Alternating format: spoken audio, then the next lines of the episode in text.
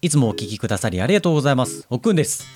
第39回 F099 にかこつけて雑談的に私たちのネクスト99タイトルやバトルロイヤルタイトルへの思いを語らせていただいております。38回同様少し音声が聞きづらいかもしれませんが温かい目でお楽しみいただければ幸いです。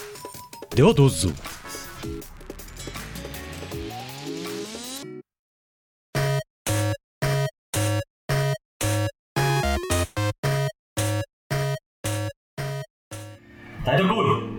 スキャはい。ゲームスキャネンとはこれまでにプレイした好きなゲームのことを好き勝手に話し皆さんにお伝えしてみようという番組でございます。ということで私おっくんとお相手はゲームのこともんちゃんです。よろしくお願いしよろます。しくお願いしますよろしくお願いします。い。やー今宵も語っていきましょうということでカラオケ屋さんで今撮らせていただいております。ポッドキャスト。うん、久々ですねこういうタイミングでねそうね。ね、はいい、つもね、うんあのズームつないで、うん。うんリモートでうね。ん、撮らせていただいているんですけどもう、ん。ちょっとうちのところの長男がおお。えもう今中学生になりましてえ中間試験ってやつですよえ。勉強中。そうですなるほど。ちょっとね外出ていけとはい。ぐちゃぐちゃぐちゃぐちゃ親父喋るなとはい。いうふうなことになっておりまして気が散るし、そうなんですその勉強できへんわと。うんなんかね、言ったところで、うんまあ、ちょっと肩身狭い感じで撮らせていただいておりますとうん。全然、でもやっぱ、喋りやすいね。ねフィジカルでやるとね対面はね。うんって思いますうん。なんかね、やっぱりいいな、フィジカルでって、そう思いますよね。大事なことやからね。大事なことだと今もしみじみね。は思いますよ。い。ということで、今回のご紹介タイトル、うん。ちょっとサクッといっちゃいましょうかね。うん。F099。お出た。ちょっと語らせていただこうかな、とうん。いう感じでございます。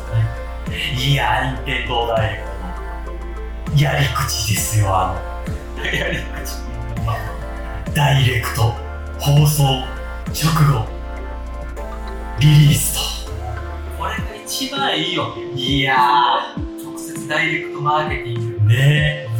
このやり口はほんまになんて言うんやろ他の会社がマジで真似できないよね前しね、すべきだとは思わないけどいね。やいやでもさ一本作んのにさうん。実際ねどんなソフトがどれぐらいの費用がかかってどれぐらいの制作期間がかかってってねあのーゲームの制作の中の人間では全然ないんで、あのね、むしろちょっと違う分野で働かせてもらってたりするんで、わからないんですけど、なんか、プラットフォーマーの強さというかさ、そうね。ね体力がありある、溢れるえ、ねことがあるからこそできる技の文化。ん。しかも、何ですか、任天堂スイッチオンライン加入者であれば、無料でプレイできると。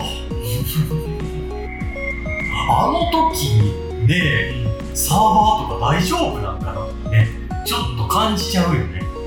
思うけど、それこそ、さっきちょっと噛んだけど、うん体力が溢れるほどあるのかありあなるから対応できるんじゃないですか。ねえ。いや、すごいなって毎回。そのデータもね、あの知見も溜まってるから、うんうんこの時だけちょっと分厚くうんうんうんしとこうか、落ちないように分厚くしとこうかっていう判断とか、あるやろね。予算組もしてるでしょう。うん。それは彼らのことですから。ティアーズ・オブ・ザ・キングダムがね、あの出る時とかもやっぱりね、12時にバッてみんなダウンロードしようとするしね、とかってね、その負荷たるやん。どんなんなんだろうね、わからないし。全世界でほんとよ。1000万部、1600万本超えのダウねンロードバイト数たるやん。恐ろしいよ。いや、で、あのとっとと F0 の話しやがらって感じなんですけども、あのファイナルファンタジー16をね、ちょっとやらせていただいておりまして、あのゼルダの伝説、ティアーズ・オブ・ザ・キングなどをね、はいちょっとお休みしてて、最近また再開させていただいてプレイしてるんです。まだクリアしてないんでね、クリアしたらひげもとさんともお話しさせていただきたいなと思ってるんですけど、やっぱくっそ面白いな、あのゲーム。そう面白いうん。あの、びっくりした。あまだ、あの、一回お休みしてたけど、もう一回やって改めて。正直さ、はいはいあのーちょっともう、急いでクリアうん。しちゃうんじゃないかなみたいなああ。気がしてたの。全部挟んでるからね。そうそうそううん。喋りたいし。うん、そうそうそう。でさ、FF の前に50時間ぐらいやってて、はい。で、なんだかんだどれぐらいですか、1ヶ月ぐらいですか、お休みさせていただいて、で、あの、 Notion っていうね、うん。うん。あの、IT ツールがありまして、まあ、スケジューリングとかタスク管理をするようなツールなんですけど、ね。そうそう。で、僕はあの、ゼルダの伝説の Tears of the Kingdom の進捗を Notion で管理してるんですよ。Evernote とかね、タスク管理マルチツール的なうね。ん。で、あの、どれぐらいまで行ってたかなとか、今のタスクは何だったかなとかで見て、もう愕然とするじゃないですか、タスクが多すぎて。そうね。そうそうそう。で、ちょっと始めてみたらですよ。んタスクが増えるわ、増えるわ。そうよ。んでよ。んで、それを消化していくのがさ、なんて楽しいんだと。そもそもね。ねえ。あと少しで届くのに、あの山みたいなのが届かなくてさ、落ちるとかさ、なんて楽しいんだ、この体験はっていうね。冒険してる時間がね、すごいなーって。しみじみやっぱり思う。これ聞いて思うけど、一旦ちょっと途中で止めて、うあのまだ2か 1, 1ヶ月後、2ヶ月後とかに、うんうん再開とかすると、な何粒も美味しい感じするね。美味しい。確かに。やっぱすごいなみたいなそう。味わいもね。でなんかね、本当に、いやまあこれはね、ゼルダの時に語らせていただきましょうかね。ね、また言うでしょう、この話はいは。はい。ということで今回ね、うん099のはい概要の方、毎度ですがお話しさせていただこうかと思っておりますお願い。します。99人のバトルロイヤルレース開幕1990年に発売されたスーパーファミコン用ソフト F0 が99人のオンラインバトルロイヤルレースに進化最後まで走り抜き1位でゴールするのはどのプレイヤーなのかこのタイトルは Nintendo Switch オンライン加入者限定ソフト Nintendo Switch オンライン加入者であれば追加料金なしでお楽しみいただけますはい、ということで今概要の方を話させていただきましたけど最後にファルコンパンチって言わへん。言うたかな言うかって言う言うたらかった言うかなと思ってたけど、言わなかっあの直前までた。直前までどの声でいくかねみたいな言っちゃったからあの余裕が全くないそうね。これでいったんや、俺っていうので、全部最後までやりきらないといけない。俺頑張れに死んだんです。であのあのね、スイッチのあのページに書かれている概要をコピペして読ませていただいたんですけど、あの、思ってる以上に概要が薄かったって言ったところでちょっとびっくりしてみたいなところもありましたいや、まあ、まあでもそれが全て、それが全て簡潔で分かりやすかったですけどね。いや、そうなんです。はい。ということで、う僕たちの F0 がん。はい。この時代に復活しましたよ。まさか、こういう形でね。いやー、嬉しかったな。そうね、一番テンション上がったな、上がったでね、はいあのー、皆さんね、あの、任天堂ダイレクト見られて、あの、ポッドキャストのね、皆さん、他の皆様も、あれが良かった、これが良かった、みたいなね、うんこれを聞いて、ああ、すごくワクワク、ニコニコしながら聞かせていただいてるんですけど、まあ、このおっさん、ポッドキャスターからするとやっぱこれですよね。これがね、ぶち上がった。ぶち上がったね。続編とかないんかなとか、やんわりね、思ってたけど、うんまあまあ、ないやろなとで、思ってた矢先にね。やっぱりさ、ワイプアウトがある以上、うんうん出せないのよねっていうのすごい感じてたじゃない。ワイプアウトっていうのは別のレーシングでね、はいはいハイスピードレーシング。そうそう。で、あれがさ、その F0 の、なんていうのかな、正当進化みたいなところがうんうんうんあって、なんていうのかな、F0 でこんなことできたらよかったのに、あんなことできたらよかったのに、みたいなのやっぱ全部ね、叶えちゃったかな。そうね、そうね。で、言うてゲームキューブでもワイプアウトみたいな F0 も出てたりとかして。あの GX がね、出てたみたいね。そうそう、僕も、あの99のニュースが出て、ツイッターでね、うん X だったかなで見させてもらって、めっちゃ面白そうって思ったけど、そうですよね。めっちゃやりたいと思って。まあでもあそこまでね、やりきっちゃった感もあったんだなっていう気もするしね。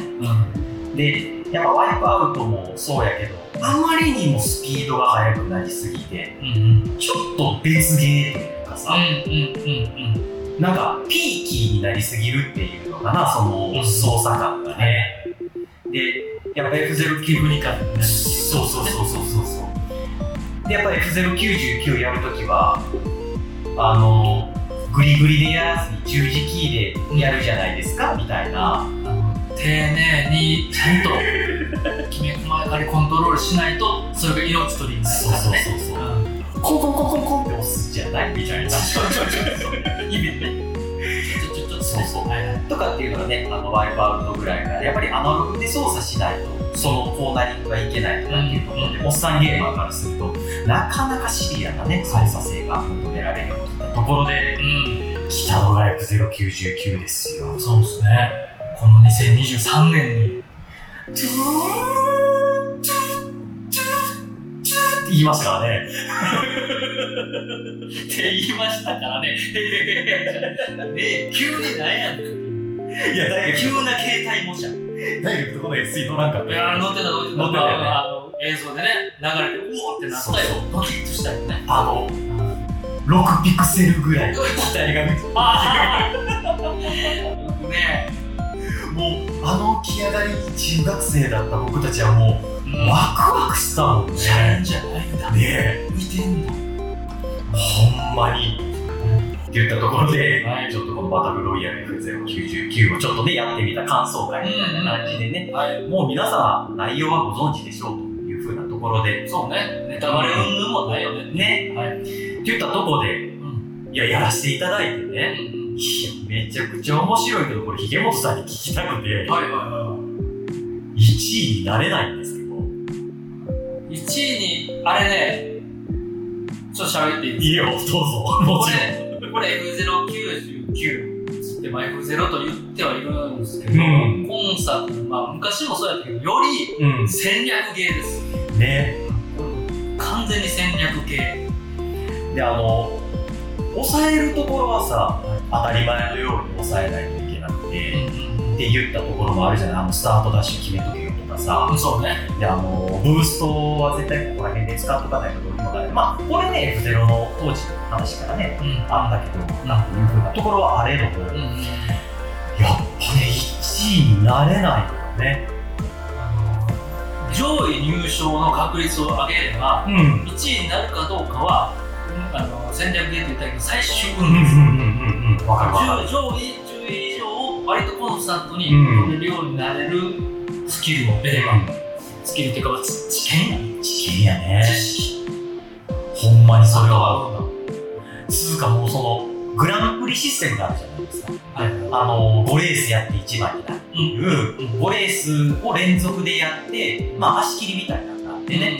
で、最後のステージまで行くためには、まあ上位20人ぐらいなんだから、に入っとかないといけなくて、はいみたいな感じなんだけど、あれもプレイさせてもらったけど、いやー、どうにもこうにもみたいなね。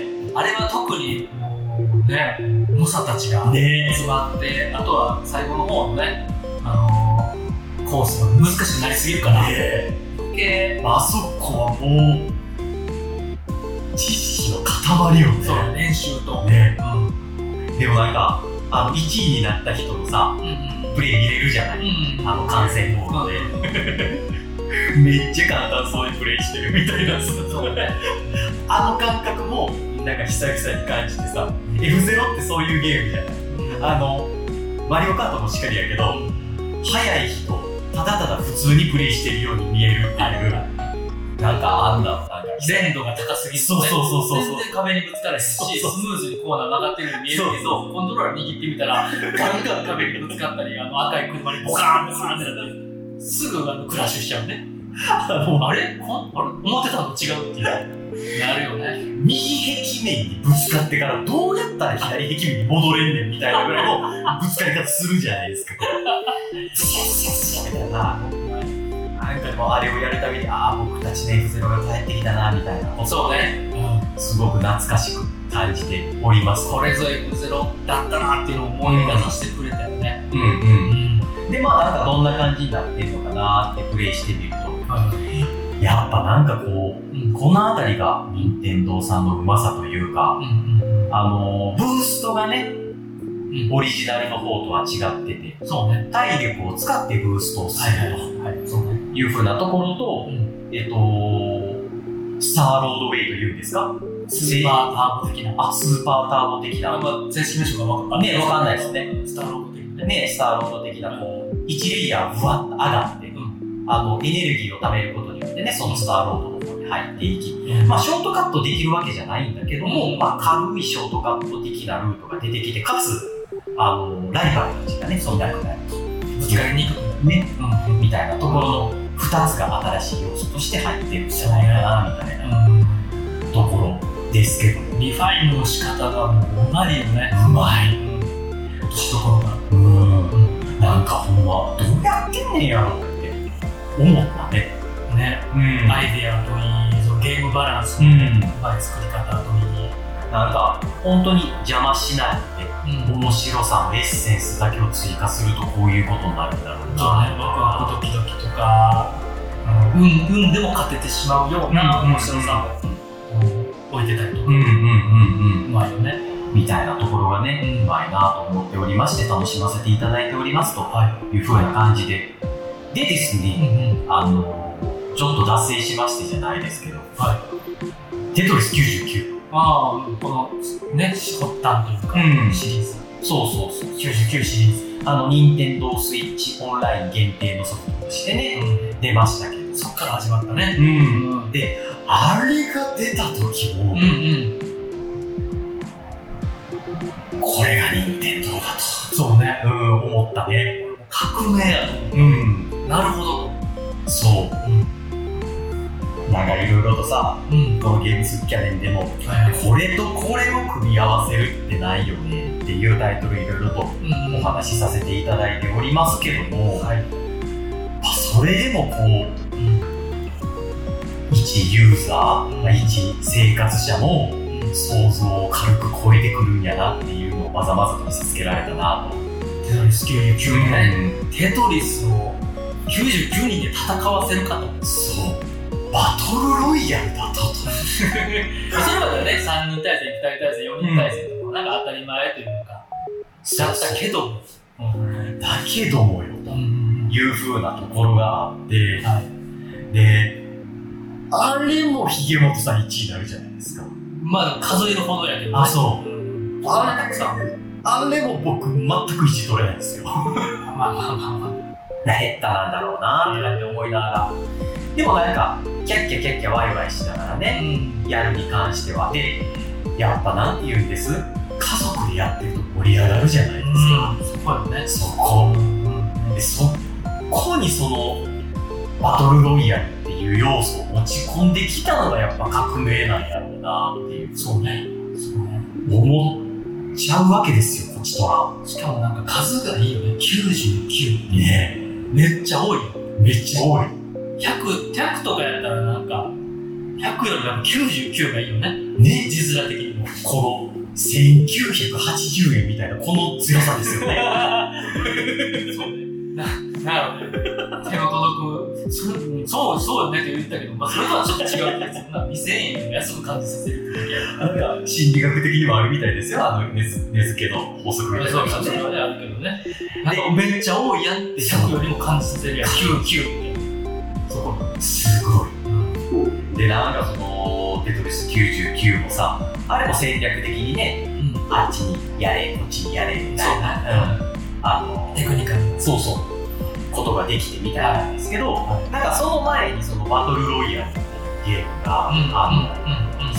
何が発端なのかってめちゃくちゃ調べてるわけじゃないんですけど、もっとこの前にあったよみたいなこともねあるかなとは思うんですけど、あの PUBG、うん、そうね。うんそっから意識しだしたっていうか、いや思い返すねあれがやっぱり印象的だったよね。うんでやっぱその今ねやねあの当たり前のようになっちゃったけどうんうん100人で同じ場所に入ってて、うんうん。その生き残りをかけて戦う、まあ、ドンカツドンカツみたいなね、うん。言葉も生まれましたけども、なんかその、あそこから、やっぱり、またこうゲームの、なんて言ったらいいんやろな、ステージが一個うん。転換したというかさ、ね。ターニングポイントになったというかさ、うんうん。で、そこからこう、バトルフィールドとかもしかりだと思うんですけど、まあ、そのバトルロイヤル系うんっていうゲームがすごくガッと増えたじゃないですか。ねうん。で、まあ、今も熱心にやられているというか、あの、人気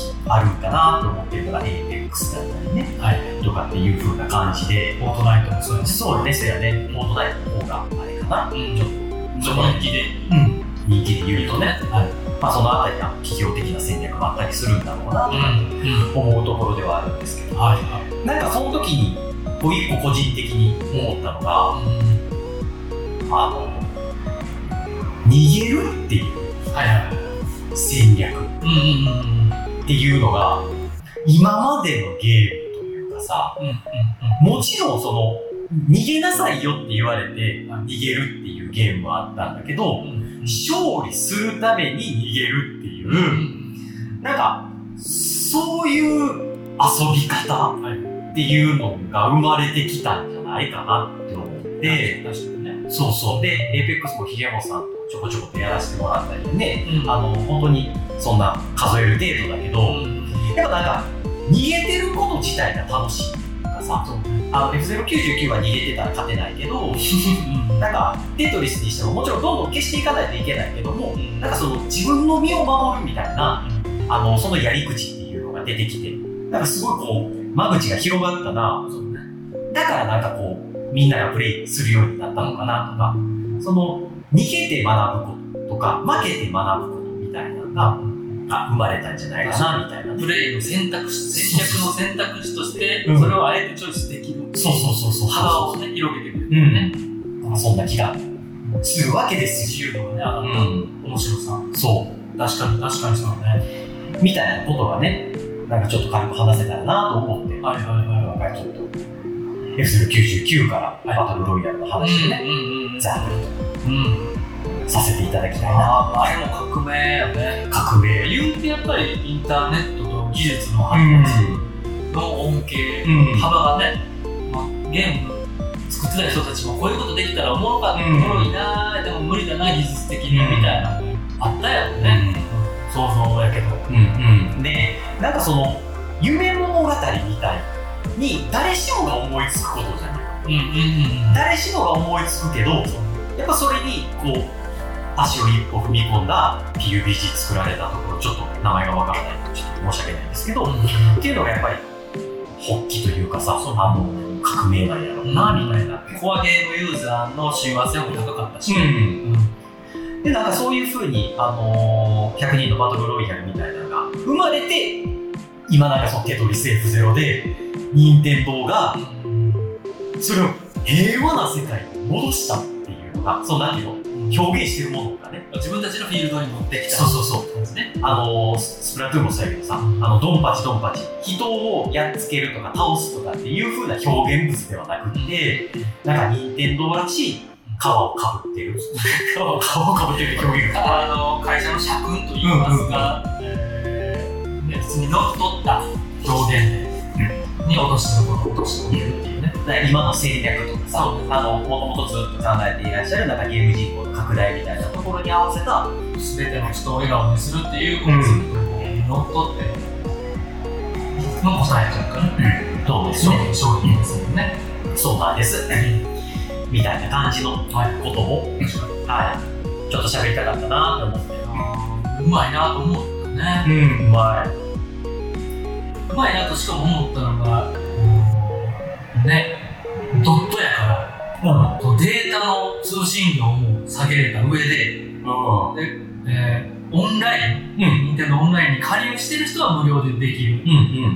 うん。ネットにつなぐとこんな面白いことがあるよっていう、なんか僕らも慣れてしまったから、今や当たり前やね、うん。うん。10年、20年前とかってネットゲームちょっと怖いなって思ってた時があって、あったあっちょっと、あんやってはみたいけど、なんかね、知らない人と戦うと、めっちゃ強いやつと当たってボコボコにされたら嫌やなっていうのがあったり、まあそのねこれもやりたいなって思ってるタイトルですけどディアブロとかさ、うん。その旧来 PC パソコンで出てて、うん。でもちろんねそっちの方が早くてでその人たちのっていうとちょっと言葉があれなかもしれないけども、あの文化として成長してきていたものが、まあ、コンシューマーに移ってきてね。でお父さんお母さん。で子供にやらせるときに大丈夫かみたいななんかねやっぱりボイスチャットでヤジが飛んでくるとかそうそう。あのきつい言葉言われちゃうとか、あんまりそういうゲームに僕自体もあんまりこう進んでそあの好みとして入っていかなかったっていうところ確かに家元さんの言うようにね。日本人やったらもちろんファミコン、スーパーファミコン、プレイステーションとかで、コンシューマー、テレビゲームっていうところで、あんまりネットゲームから入った人はいない、少ないから、うんちょっと、あの、とっつきにくさ、気にはなってる、やって今みたいけど、初心者だと怖いな、みたいなのがあった中で、うん今でもあると思うので、やっぱり、オンラインゲーム、ゲームって一人でコツコツ、うんあのコソコソやるもんでしょみたいなある中で、いやいや、その先が面白いの。うん世界が広がってるんですよっていう入り口にもやっぱり聞いてると、ね、テトリス、うん。マリオ35、マリオマリオをプレイするだけです。よ、テトリスをプレイするだけです。よ。やってるうちに、うわ、勝ちたいな、どうしたら勝てるのかとか、芽生えてくるやん。うん。でなんかその F0 もささっきもさ言ったみたいにさうん。あの1位になるまでのステップがまあ1位になってない僕が言うのも7ですけど、あの1位になるためまでのステップはそこまで深くないのよね、もちろんめちゃくちゃ難しいよ。めちゃくちゃ難しいんやけどうん。あの APEX とかさうん。操作がまずむずいとか、あの武器のチェンジはこれでこう押してとかその発神経のね。そうそうあのサークル UI つけるとか、えっと、エイムがどうとかこうとかっていう話じゃなくてまず速く走れるようになりましょう。で次状況を知りましょうっていう。で次最後は駆け引きをしましょう。でまあ大きく分けちゃうと3個ぐらいしかステージがなくてフェーズが。なくてっていうのもあの作り方としてうまいよなとかっていうふうに思うよね確かに。次、何99が来ると思う何けどまあ、俺の何99をこう考えたら面白いだろうなみたいな。もう完全にもうアドリブトークやから、パッと思い浮かばなくても。何99かなまあその何99かあのすごいみんなが一斉にやってものすごく面白いなって思ってるのはちょっとちょっと話ぶれるかもしれないんですけどあの実況とかでさうん。みんながそのユーザーっていうかユーザーじゃないあのリスナーがその実況プレイをしてる人に指示出すやり方あるやん。はいはいはい。あのポケモンとかでも、うんえ上、上、上、右、上、右とかって言われて、その実況者が上、上、上、右、上、右って動かしてって、クリアを目指す。なるあの、あれ系はなんか、集合値として、みんなの気持ちが、それでもさ、邪魔しようとする人もいるわけじゃない。リスナーの中で、クリアさせまいと。でもその、し総意としてクリアに向かっていくっていう、ああいう姿勢はなんか見てて、涙するというか面白いな、みたいな。そうね。そうね。共同作業っていうか、そうそ一体感のあるな、そう面白さう。なんか、みたいなのね。そういう点で言うと、実際やってみたいなって思うのは、ファミコンウォーズ。ファミコンウォーズ。ファミコンウォーズそう、あのゲームボーイにも出ててね、うんあのー、多分最終64とかでも出てたんじゃない？うん、なんか、ここまで出てた気がする。うんうん。で、あのー、すごく CM がね、まあ、おっさん話になっちゃって恐縮なんですけど、うんあの印象的でね、そうね。あの、ファミコンウォーズで出るぞっていうね、うんあの CM ソングとか。軍隊が、うんあの、アーミーたちがそうそうそうそう。ランニングするのに掛け声ね。で、なんかあの CM もすごく面白かったし、うんおそらく任天堂としてもすごく挑戦的なタイトルだったんだろうなっていう、その戦争っていうのを、うん。あの題材として扱ったゲームが出てくる。はで、かつその、子供のおもちゃだったファミコン、まあ、スタートはそうじゃなかったうんあの、麻雀とかさ、出ててさ、みたいな。でもこう、時間を経て、大人でも遊んでいただけるみたいなところをすごく意識されてたんかな、とか思ってて。はいで、僕も子供ながらに、まあ、言って中学入ってからぐらいじゃないかな。じゃないと、あの、内容が理解できなくてさ、シミュレーションゲーム自体の、結構難しかったし、そうねそうねあの、補給とかって書いてあったけど、補給って何やろとかって思いながら、そうそうそう直感的じゃないからね。その事前知識がいるようなタイトルだっなとかって思ってね。確かにやけど、あれをさ、うん99人対99人で、全員が自分のうん。持ち、アクティブターンゲージを持ってさ、はい。はい。俺はどこに行くみたいなのを、バチバチやり合うっていうのは、周りの戦況をね確認。そうそうそうそう。読みつつね。そうそうはいはいで、あの、俺のロールはタンクっぽいロールやから、あの、本拠地を守る。で、その、スプラトゥーンの話じゃないけど、その、俺は遠距離武器だから、このラインまでは上がれるけど、とか、で、その、歩兵部隊は、その、拠点をさ、いかに早く回って、かつその、なんていうのポジショニングをする部隊。で、死んだら、死んだでスプラトゥーンよろしく、何ターンぐらいかな、アクティブターンゲージがあって、はい戻ってくるみたいな。リススポそうそう。で、そのルール的にも、本拠地を叩くのか、A 地点、B 地点、C 地点、D 地点みたいなのをうん全部制圧されたら終わるみたいな話やと、今自分でタラレバで喋ってますけど、めちゃくちゃ面白そうじゃないですか、面白そう。あれはね、赤軍、青軍みたいなそうそうそうそう分かれてってことね。99。まあ、50対50でもいいいいでよね。うん、なるほど。いや、それは楽しそう。まあ、いろんなルール作れですよね、それやったら。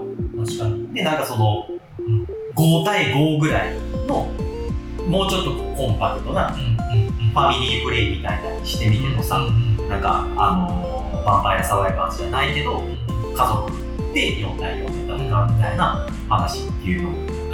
やれたりするとね。幅が広がりそう。で、なんか、今までのその、シミュレーションゲームでは、なんか1画面っていうさ、制約があったものが、1画面っていう制約を解き放たれるわけだから、みんながね、自分の駒を入れるっていう、そうね。面白いかなとか。持ち寄ってね。そうそうしたよね。これリアルタイムでやってたらもう、めちゃくちゃ忙しそうなゲームだそうですよ。そうね。あえ、ちょっと待って、う上のライン誰も上がってないみたいな。なんかそんなんで。声を掛け合いながら。そうそうそう面白そう。うん。あ、いいやん。いいよ、いいよ。ありそう。なんか、アドリブで言ったなりには悪くなかったんじゃないですか？結構なんかあの後ツイッターとかは、えーボンバーマン99とか、ああ、キシやってみたいな。えらいことになあれ、ってきてカオスすぎるよね。戦略もへったくれも逃げ続けてるものが勝つうん逃げ続けたら強くなれないから、うん。みたいな、えーそれも結構あのバトルロイヤルうんの。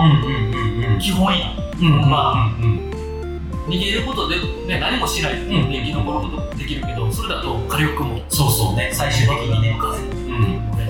あそこで始まってたなっていうねあれもすでに革命が起こってたっていう気もするんだけどなんか確かボンバーマンの一番新しいやつって結構な人数でできるようになったはずあそうねで、まあ、あるうんとかでオンラインでしかもねうん対戦してできるようになって面白いなっていうのがあんねんけど俺が思うは。あのこれ作ってほしい99はい言っていいですか？どうぞ。国尾くんの大運動会99 やりたい判権がみたいなね。あれこそ完全にもうバトルロイヤルまあね。マジバトルロイヤルねあれを99人でやるってね、まあいろんなあのお落としどころあると思うけど、ん。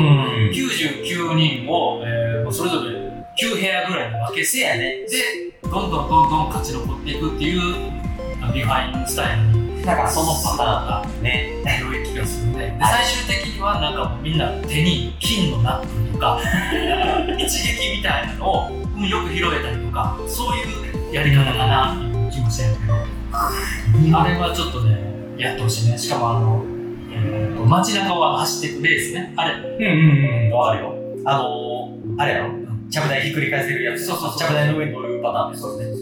あのー、下水道にバシャーンと押すとか。うんうんうん。まさか馬娘がそれの継承ね素敵だからね。びっくりした面白かったけど、あれの99。国尾くん99か。あちょっとやってほしいね、あのグラフィック。永遠やってたからね。うん、やってた。弟とか友達とかと。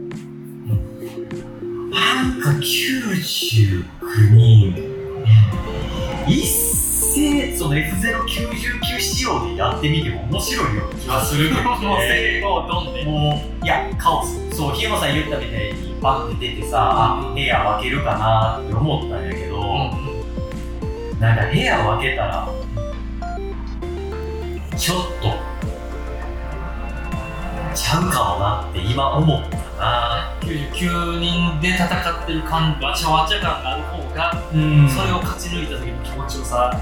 なんかその、えー、例えばさ、スタートでランダムアイテムスロットとかうん。うん。入ってからのみたいな、うん。うん。で、ある程度ちょっと分かれててもいいけど、うんその F099 もさ、はいはい。あの、これもすごいうまいことやったなって思ったけど、もうね。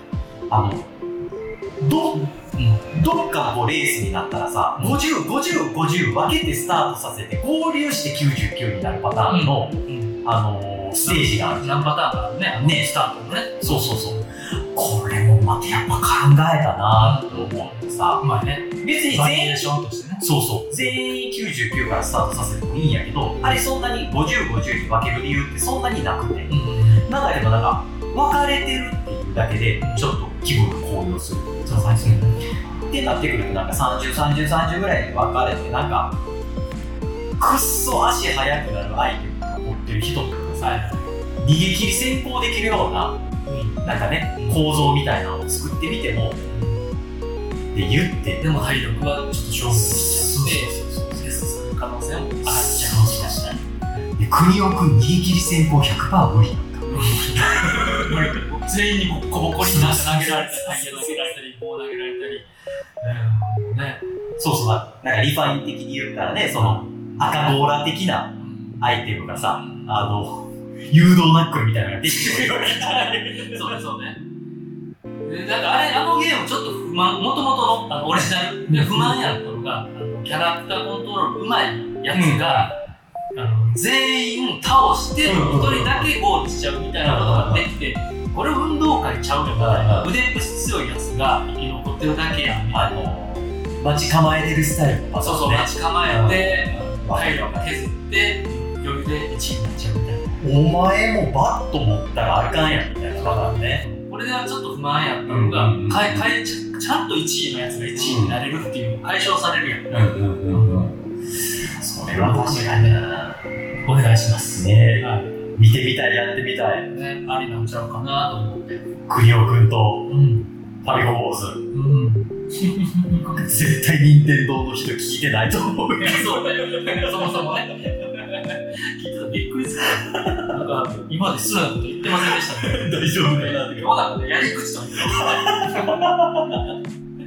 やり口はね、あの、商売ビジネスです。そうで、個人的にそのやり口っていうことはすごく好きで、言う、言うの？そう、なんかね、言っちゃうよね。あの、すごく、悪い意味じゃなくて。あの、下品な言い方に聞こえてたら申し訳ないんですけど、謝ってる。聞いてる前提でもその、やり口ってさ、どんな商売でも、あの、やっちゃいけないことをやっちゃってるのはダメだと思うよ。その、その、街路樹のカラスとかね。そうそう、街路樹カラスとか、オレオレ詐欺とかさ、やっちゃまずいと思うけど、でも、その、擁護するわけじゃないけども、それを考えつく人に非はないというかさ、うん。アイデア。そう、いや。そう、いや、街路樹は枯らしちゃいけないとは思う。けど、自社の車をよく見せたいがために何をできるかっていうのを考えること自体は悪いことではないし、やってもうな。完全に。車言ってます。その、ここままでですよっていう緑化の地域をアスファルトで固めて、一歩でも二歩でもお客様の目の前に我が社の車を見せたいってやっちゃいけないことだけど、用する側でも、そういう風にさ、うん考えつくこと自体はめちゃくちゃ頭いいなと思うし、思いつくのね。いや、実際やってしまうかどうかは、そうそうそうそうね。この街路樹なかったらすごくよく見えるのにねって思うまでもすごくいいことだし、その着眼点でさ、あの、めちゃくちゃビジネスっていうか、より売るために。そうそう売るためのアイデで、その、人が簡単に思いつきそうなことだけども、ア。そこをさ、しっかりと思いついて、そこはそのボーダーラインなわけじゃない。まあ、本来は街路樹を枯らさずにより車を見せれるためにはじゃあちょっと一段上にあのね。そうそうそうそうかとかそう。コストを抑えてうん。とか本来はそっちの方がアイデア。そうそうそう。だとは思うけどだからその、やり口。そう、レンジローバーとかさ、うん。あの、ちゃんと、その、なんていうの、ショールームの中に岩作って、ガンって乗せてるわけじゃない。毎回見るたびに、どうやって乗せてんねんやろなって思うけど、なんかあれって、それのいい方法、いい方向で、その問題、課題が解決されたってことなんじゃないかなっていうふうに。ビジネスのためそうのね。そうそう。やり口。なんか、上りを立てるのもそうだし、あの、関杉ハウスさんが、あのモデルハウスの2階に、えっ、と、ゾウのバルーンを置くのもそういうことだと思うし、ね。広く大きく見せる印象をねで、なんか家じゃなくて、やっぱりぬいぐるみがありゃさ、ん。あ、なんか、で、やっぱり身につくわけじゃないみたいな。そういうことかなって。任天堂の人が聞いてるかもしれないやり口って悪口ではなかったんですよっていうずっとね。途中ビッグマートの話用をしてるみたいになっちゃったからどっちなのこの人どっちなのみたいな感じになっちゃったけど 思いついて実行するのはボーダーラインの中でなんですも思いつくこと自体がです。法律を守った上でねルールの条例を守った上ではい。やるのはねことです。結果出すのは素晴らしいことだな人を喜ばしてるはい。はい。ということですよ、宮本さん。99シリーズじゃなくてあれバトルロイヤルロイヤルだったらおもろいなみたいななんかこの今後の進化ちょっと行き切った感がね FPS のうん、生き切った感あるよね。バトルロイヤルってしかもエイムがうまいとか FPS うまくないとやってはみたけどちょっと苦手な人からしたらもういいかなってなってしまうっていうのはちょっとなんか止まっちゃうようん。世界とか文化がうん。それとは逆に最近すごいな僕に教えてもらってすごいなと思ったのがストロークうんうんうん。ストロークのあの幅の広がり方ファンの増やし方進化の仕方はまたバトルロイヤルとは別やけどうまいな、まあ、戦略的なところも含めていろんなソリマを巻き込んでうん。初心者を巻き込んで上うまい人に教えてとか、うん。うんそれ見てる方もやりたくなるしねっていうちょっと戦略的なまあもちろんゲーム性もそれで入りやすく作ってるってところもあんねんけど、うん。そういう観点で、これバトルロイヤルになれば面白いんじゃないかな。まあ、あれじゃん、えー、あれ、フラットオール、えっ、と、なんかあの、バラエティーゲームみたいなんで、あ、フラットオールじゃないわ。フォールアウトか。あ、えー、フォールガイズか。フォールガイズ。うんうんうんうん。全然間違えない。フォールガイズは、ちょっとあれも別の答えそうだった気がするんだよね。うん。ああいう進化の別の方法、なんか矛先とかあったら面白いなっていう。まあテスト的に。バトルロイヤルが99かで言うと、ちょっとあれかもしれないけど、うんうん。モノポリー。ああ、いや、いいじゃん。その99とバトルロイヤルとかっていうとね、ちょっとどっちも被っちゃうからあれなんですけど、その、4人だけじゃなくてってことですその99人なり、バトルロイヤル100人なりで、モノポリーのゲームに一斉にインして、その、とか、まあ、人生ゲームもちょっと考えたんですけど、はいあまりにも運の要素が強すぎるあれはね。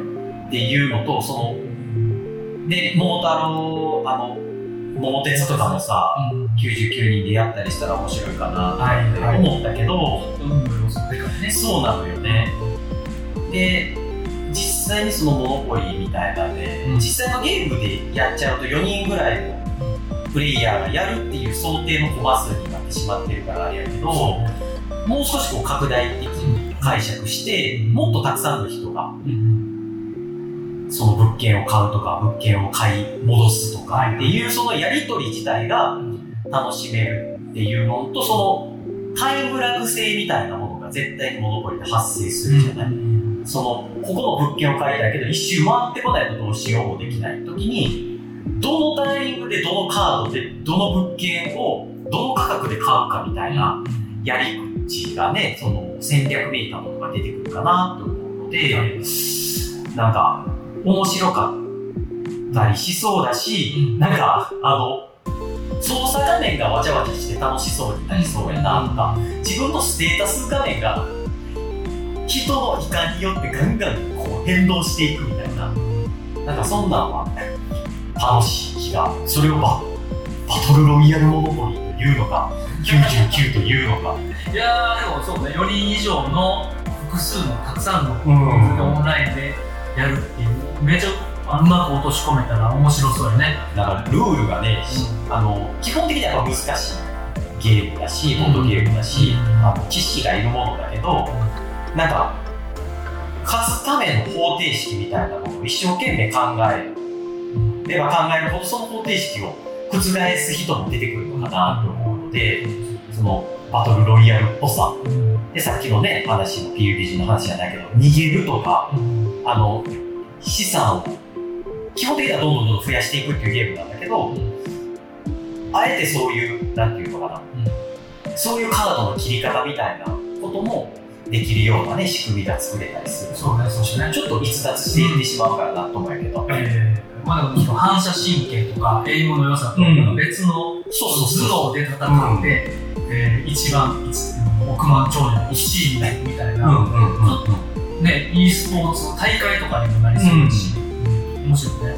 なんかね、ど、どれぐらいのそのタイム設定でやるのかみたいなのも、その面白さ、なんか根幹に触れていきそうなところがあって、なんかそうそう、あのーうちのね、息子がポケモンユナイトとかね、やってたあの LOL 風のね、やつなんだけど、あれも見てるとこう、すごい戦略めいた部分があって、なんか、あれも面白いなぁと思うし、あれもやっぱバトルロイヤルっぽさというかね、そうね。うん、あって、その、いつ何をするっていうのを、アクションを除いた形で再現しようってしていくと、そういうことになってくるのかな、みたいな気はするかな、みたいな。アナログゲーム、ボードゲームとかカードゲームは、あえてオンラインでうんたくさんの人たちとやると、こう革命が起きるみたいな匂いがするね。なんか、出てるじゃない、そのスイッチのさ、モノポリって。単純にそのボードゲームのルールそのままにデジタルにしましたが、UNO とかもそうだけど、あの、カタンとかもあったりするのかな。やけど、あの、そうじゃなくて、そうそう、オインクさんとかもね、うんあの、カードゲームでシリーズで出されてはったりするかなと思うけど、なんかその、あああいうね、その、アナログをそのままデジタルに持ってくるのが悪いとかっていうことじゃないけど、でも、実際じゃあモノポリのデジタル版買おうかって言われたらあんまり進まなくて、やね。気持ちがね。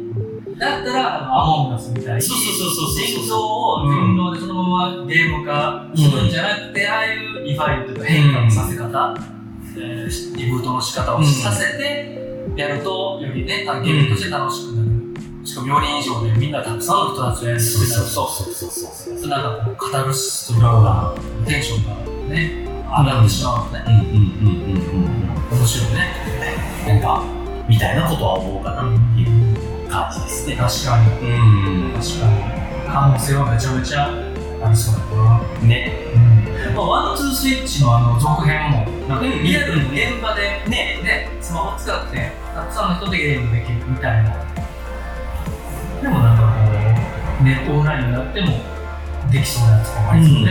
100人ぐらいでとか、もっとたくさんの人たちでとか。なんかあれがね、あの、逆にデジタル、アナログの方にもち込んでいくっていう風なね、あの、やり口ですから。やり口。あれは、そうや、今思いついたけど、あの、ファクトリー。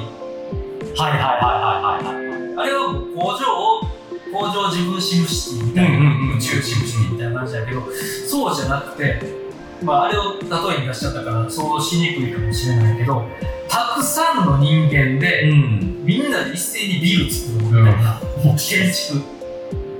あの、シムシティでもいいけどね。その、そうそうそう面白そう、面白い。みんな役割分担して、誰が効率、どこのチームが効率よく巨大建築物を作れるか、まあちょっと、あの、マイクラでやってる人たちやっていな。いるいる。でも、あれもさ、あの、マイクラでやってるの、記事ぐらいで読ませていただくぐらいしか知識ないけど、やっぱすすごいカタルシスがある。うんあねできた時のそうっていうのと、その、自分にロールがあるじゃない、やっぱりさ。うん。俺はこのビル建てますうんとか、あの、どこまでそういうことやられて、あの、VR チャットの、あの、世界もそうだったりするのかなとかさ、うん。思ったりもするんだけど、あの VR 道頓堀とかもそうだと思うんだけど、みんながチームになってさ、うん。道頓堀の俺カニ作るとか、一生懸命みんなが力を持ち寄って、うん。で、その VR の世界が、あの、みんなにオープンになって遊んでもらえるみたいなことってすごく面白いなとそうね、そうね。で、その、ただ作る人たちは一生懸命、まあ、きっとその作ること自体が楽しいとか、あの力を合わせてやっていくってこと自体に価値は全然あるだろうなってすごく思うんだけども、ね。なんかそれがね、ゲームっていうものになってくればなおさらね、競技性うんうんそこになんか作りたら楽しかったお疲れじゃなくて、何かしらの競技性、勝ち負けであったり、うん得点であったり、みたいなのがあると、よりこう、面白く。楽しむ。うんで、しかもそういうのがあると、今まで興味持ってなかった人たちも参入してきたり、まあ、文化の楽しいのが生まれるかな面白そうやな、でも。っていう気がしてて、まあ、それはどういう答えなのかわからないけど、何かたくさんの人たちと、あの、一つのものを作り上げる。ん。これすごいなと思ったのが、やっぱこのポッドキャストの発端にもなった、あのゲー。ムえー、ディスストランディング。そう。うんうんの音源、えーインターネットうん。とオンラインプレイのうまい作り方、みんなで建築、ソーシャルストランドって。そう人のためにうん何かを作る。マリオワンダーでもうんうん継承された、うんそのアイデアがね、なんだけど、なんかこれを、もうちょっとみんなで一つのものうんできないようにする消化できたら、なんかね、面白そう、面白そう。ね。すごい難しいよね。すごいあの、ただなんか今思ったんが、うん。あの、サグラダ・ファミリアあとかさ、うん。バベルの塔みたいな、バベルの塔は空想と思うんだけど、なんか、その、マイクラでもきちっとでき、やろうと思ったらできるのかもしれないんだけども、なんかみんながワールドに入ってきて、で、おのおのがさ、で、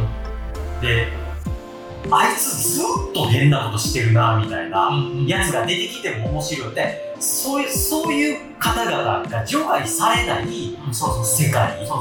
で、そう、なんかずっとあいつ意味ないことやってるな、あいつ変なところに枝伸ばしやがってみたいなのが、そのでも枝がさ、最終的に見たら、めっちゃ面白いうねり方になってるとかって、みんなで作ったらなりそうよね。でもまあ、めちゃくちゃカオスになるから、どっかでね、あの、スプラトゥーンじゃないけど腕前リセットみたいなのがバシッとある。そうね。まあ、何かしらルールっていうか、うん設定、ゲーム性は、あの、見れないとはなとは思うけど、でもなんか、あの、タイムリミットがあってやってたりすると面白いよね。そうね、そうね。あの、箱庭的なさ、長方体というか、正方体みたいなワールドがあって、右上の方からわけのわからないツタだけずっと伸ばしてるプレイヤーがいたりしたらさ、なんかそれにこうして何かする人も絶対出てくるし、みたいな。ただひたすら電力だけを生むために、ね電車飛ぶのを延々やったりとか、それをするためだけの、何ボタンを何か押しといて、物理的にやり自分が家にいなくても、みんなのためにっていうやつが現れたりとか、なんかそういうのも含めて文化というか、面白いと思うんで、までして勝ちたいっていうか、すごいすごい世界が見たい。それのなんか一役変えた、変えたみたいな実感とかも含めて、A ボタン押し続けてずっと自転車こいで発電すんねんけど、あの家帰って見てみたら発電所立ってて全く役に立ってない状態になってたりしたみたいなね。ま あ、俺に反響あったんだよ。でも君がいたからこれを作れたんだよ。とかもね、あったり。ねそういうのも、あ、面白いかなっていう気分。え、ねスクリーン、スクリーン、そこにね、ピンマークで、ありがとうっていううん。コメントだけが残ってたりね、してたらね、面白いよね。共同作業みたいな面白さ。